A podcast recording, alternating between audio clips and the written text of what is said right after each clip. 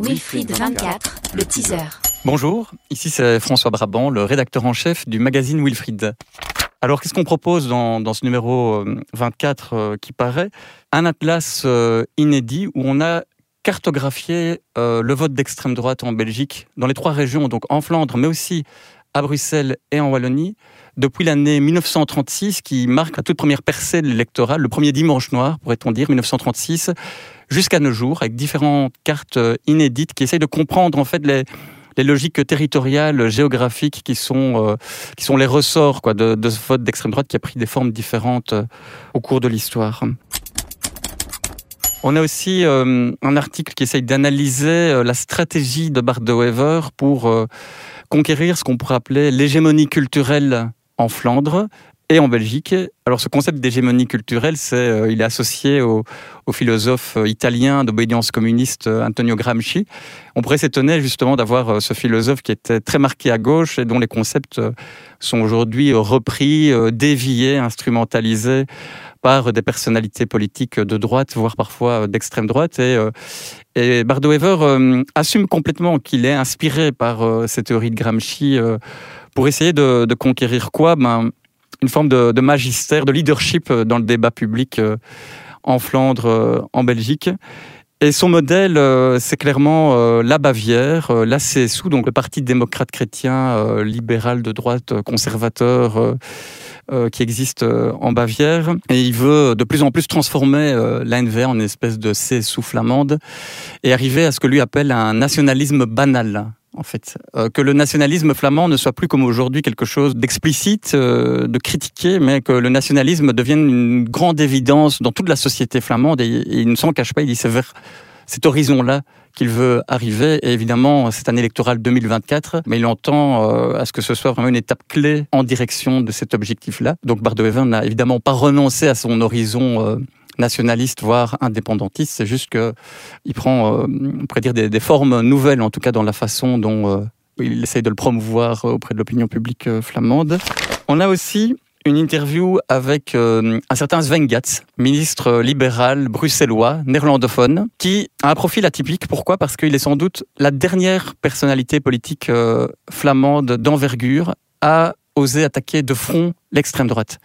Que dit Sven Gatz? Que Tom Van Grieken est un fasciste, que le Vlaams est un parti fasciste, une menace très grave pour notre démocratie. Alors, on pourrait dire, mais ça, tiens, pour l'opinion publique francophone, c'est une évidence, mais ça ne l'est plus du tout en Flandre. Et si bien que plus aucun homme politique euh, de gauche ou de droite aujourd'hui en Flandre ne dit ça euh, de façon euh, ouverte. Et, c'est ce que Sven Gatz dit. En fait, lui, il dit, on doit maintenant les partis démocrates doivent oser revenir à une stratégie de la confrontation directe avec le Vlaams C'est ce qu'il explique dans les colonnes de Wilfried.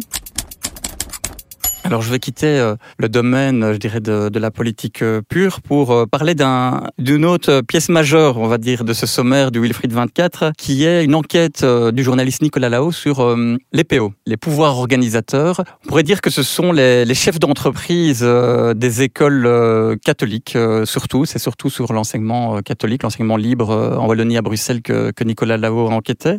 Ce sont des organes méconnus parfois contestés, qui agissent en tout cas beaucoup euh, dans l'ombre, qui sont parfois vecteurs euh, de dérive ou d'incompréhension, et puis parfois qui font des, tas de choses euh, sans doute très, utiles. Et, Nicolas Lao braque, on va dire, le, le, projecteur sur ces PO, ces pouvoirs obscurs, comme lui il les a renommés de façon un petit peu ironique.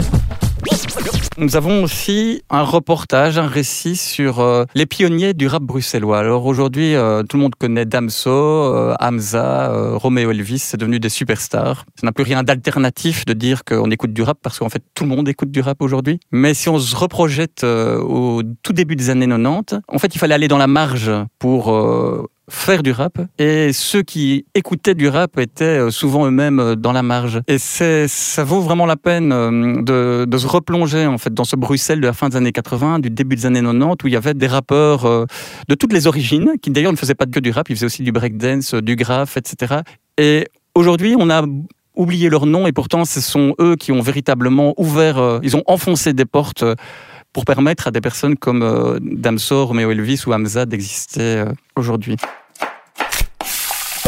Wilfried passe à table. C'est une nouvelle série que nous inaugurons avec ce Wilfried 24 qui sera euh, une série d'entretiens avec des, personnalités publiques sur la question de, de tout ce qui touche de près ou de loin au boire et au manger. Et pour euh, le premier entretien de cette série-là, c'est une rencontre avec euh, Zakia Katabi, la ministre fédérale du climat et de l'environnement, qui partage un repas avec plusieurs journalistes de Wilfried et en même temps explique sa vision bah, de tous les enjeux liés à l'alimentation de près ou de loin.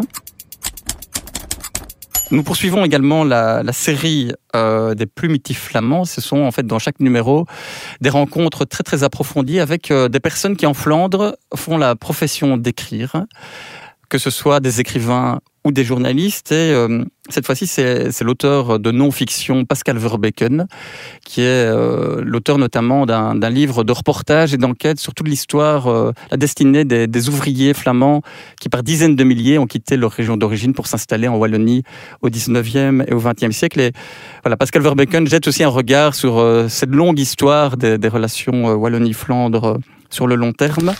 Autre nouvelle série que nous entamons, ce sont euh, des conversations sur le genre hein, qui vont chaque fois explorer toutes les thématiques liées euh, au féminisme, aux questions LGBT, euh, de façon très très large, tout ce qui peut se rattacher à ces débats-là aujourd'hui qui sont éminemment brûlants.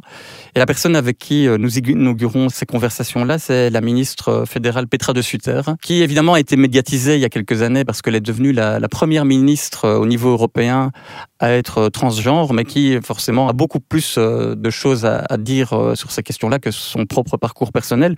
D'autant plus qu'elle est euh, gynécologue de formation, elle a travaillé en hôpital pendant longtemps. Et c'est une rencontre que Katharina Lettor a menée pour, pour Wilfried.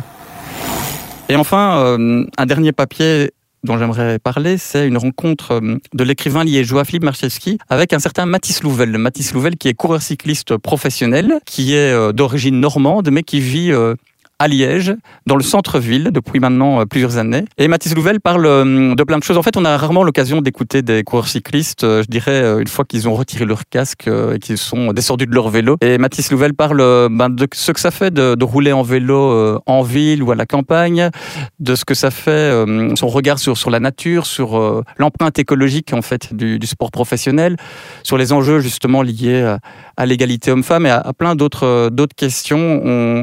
C'est une rencontre dirais, à cœur ouvert, où il parle de plein d'autres choses que, du, sport professionnel. Merci pour votre écoute. Et je voulais vous dire une dernière chose. Si ce Wilfried numéro 24 vous inspire des commentaires, des réflexions, vous fait euh, hurler de rage ou vous amène à apporter un complément peut-être d'information, Surtout, n'hésitez pas, envoyez-nous euh, tout ça par mail ou bien par courrier postal, parce que sachez qu'à partir du prochain numéro, le 25, on va inaugurer une rubrique absolument révolutionnaire, innovante, du jamais vu dans l'histoire de la presse, le courrier des lecteurs. Et je suis sûr que justement vos réactions y trouveront euh, toute une place et permettront d'enrichir ce nouvel espace.